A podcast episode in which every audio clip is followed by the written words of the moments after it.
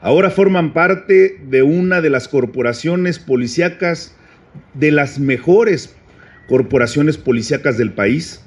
Una corporación de hombres y mujeres comprometidos, capacitados y como lo decían en el video, profesionistas y profesionales con una sólida ética de servicio que trabajan día con día protegiendo a las familias de nuestro municipio.